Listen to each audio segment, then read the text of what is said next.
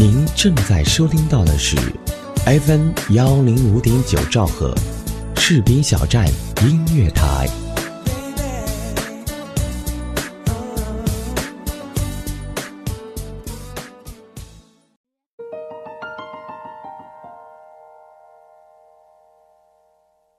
早已落干叶子的树枝，在阴天的白幕下，直愣愣地伸展着，光秃秃的、呆呆的，单调，却很有味道，像一幅简洁的油画。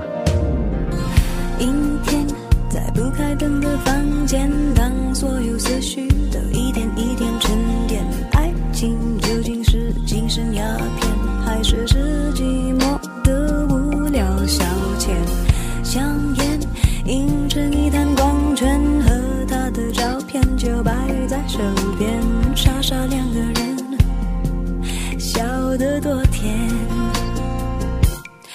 时间久了，竟让人产生瞬间的错觉，仿佛看到伸展在空中的枝桠，像刀具，把世界切成碎片，稀稀落落打在地面上，踩上去似有声响。回过神，世界依旧平和的天衣无缝。每天上班的时候，都要穿过一条绿荫小道，路的尽头在转角。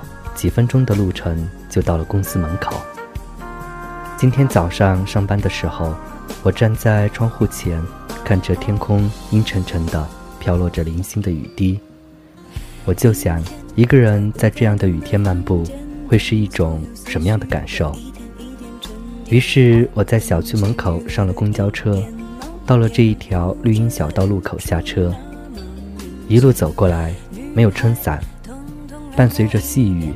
一路走过去，没有留下一个脚印。路的两旁有几棵树，只剩下光秃秃的树枝。晚上下班回来，写下开场的一段文字。我想，今天的节目就从这里开始吧。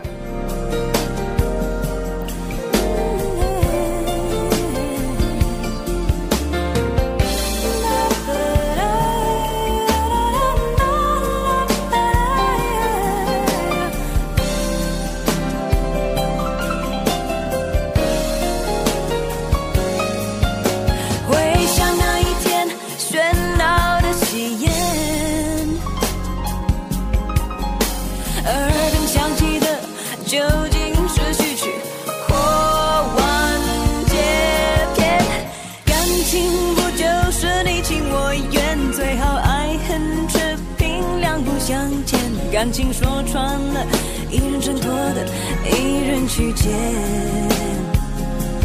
男人大可不必百口莫辩，女人实在无需楚楚可怜。总之那几年，你们两个没有缘。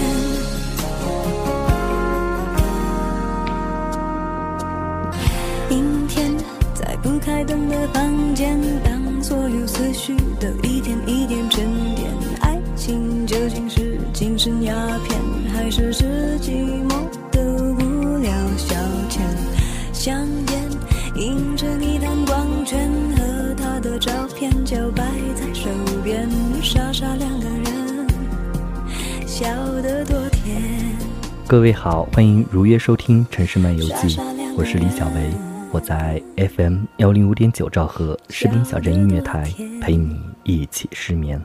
节目文稿将在我的个人微信公众账号“李小维”中发布。如果你喜欢我的节目，想在节目之外有更多互动，可以搜索微博 “nj 李小维”，添加关注，这样我们就可以天天互动。谢谢大家今晚的陪伴。今天想和大家分享的故事，《买上帝的小男孩》，选自短小说《荟萃》。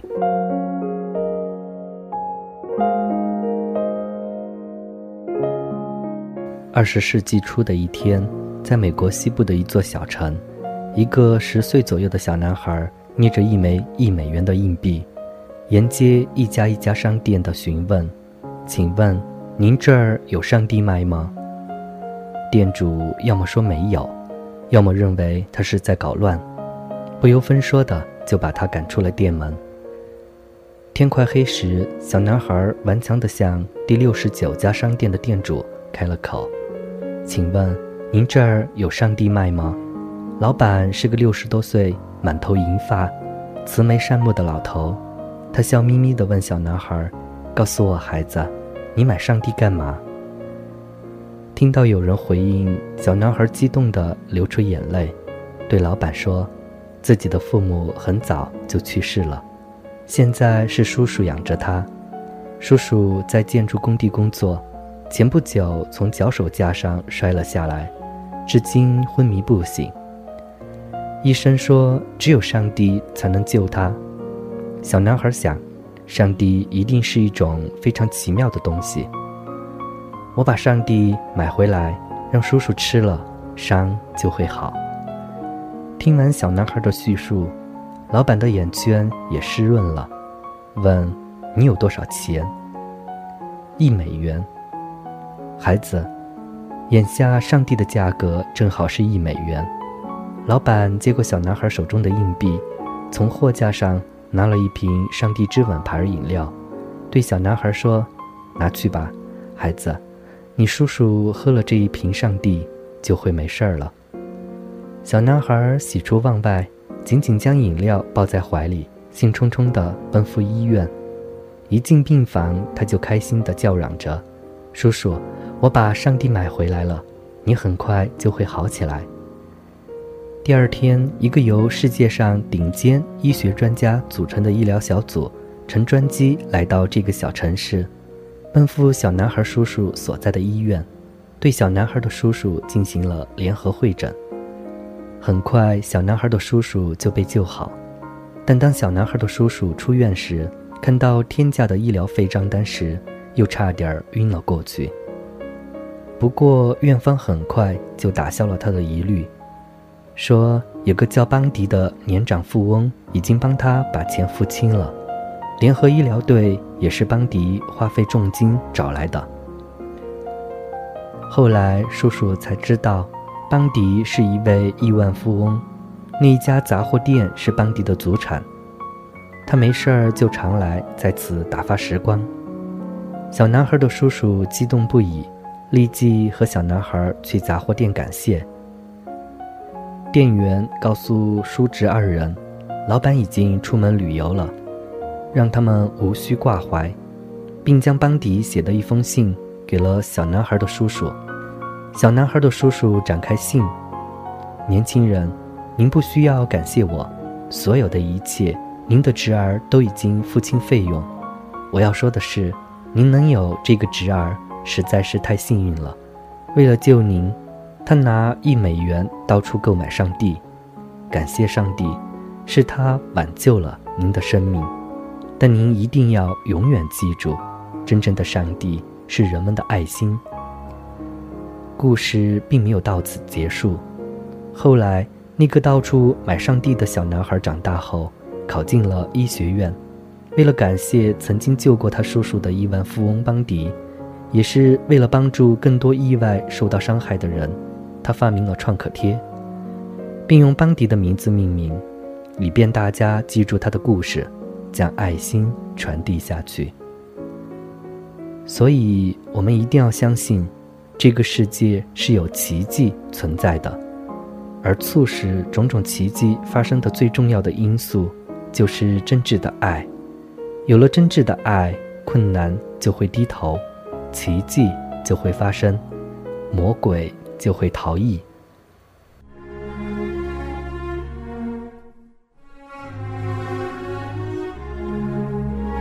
今天的节目就是这样，感谢本节目责编子恒以及监制浩然。如果你也有故事想要分享给我，可以关注我的微博 “nj 李小维”，给我发私信，或者在我的个人微信公众账号“李小维”中每期推文的最下方找到投稿邮箱。谢谢各位的收听我们下期节目再会。每种色彩都应该盛开别让阳光背后只剩下黑白每一个人都有权利期待爱放在手心。